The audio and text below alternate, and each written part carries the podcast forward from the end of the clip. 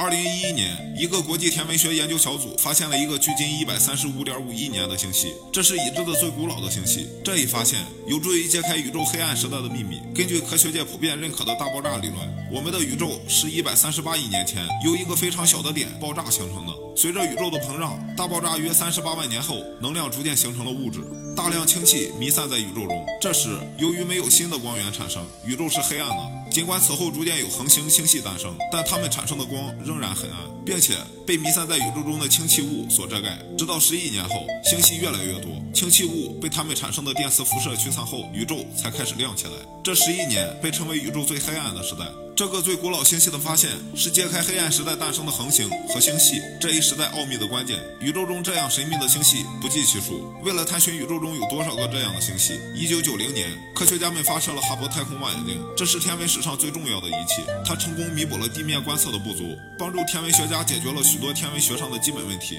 使得人们对天文物理有更多的认识，让我们彻底改变了对宇宙的认知，也让我们看到了一个浩瀚无垠的宇宙。哈勃超深空场就是这个太空望远镜。经过长时间的拍摄所组合成的一张图片，它拍到的最远的距离是二十九光年外，那就意味着我们现在所看到的星系的照片是三十八光年以前的照片。现在的星系变成什么样子，我们并不知道。或许在未来的某一天，我们能了解到宇宙的全貌，这只是时间问题罢了。